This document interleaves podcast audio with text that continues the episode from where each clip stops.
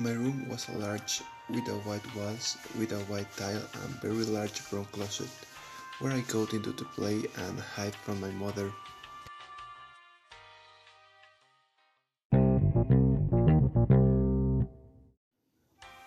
My bed was a full stuffed animals. I had a posters of my favorite cartoons. My toys were on a brown shelf. I remember I had a Johnny Bravo toy, many Hot Wheels track, a large collection of trains. I had so many Legos and a blue and red bicycle. Every Friday, I went on my friends on bicycles. We played soccer, we played at the big military, or played video games at a friend's house.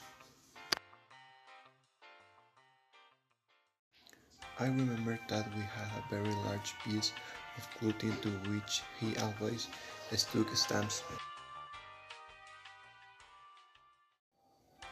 I never had a skateboard.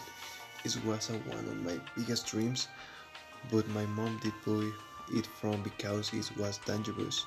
Well, that's all until next time. Goodbye.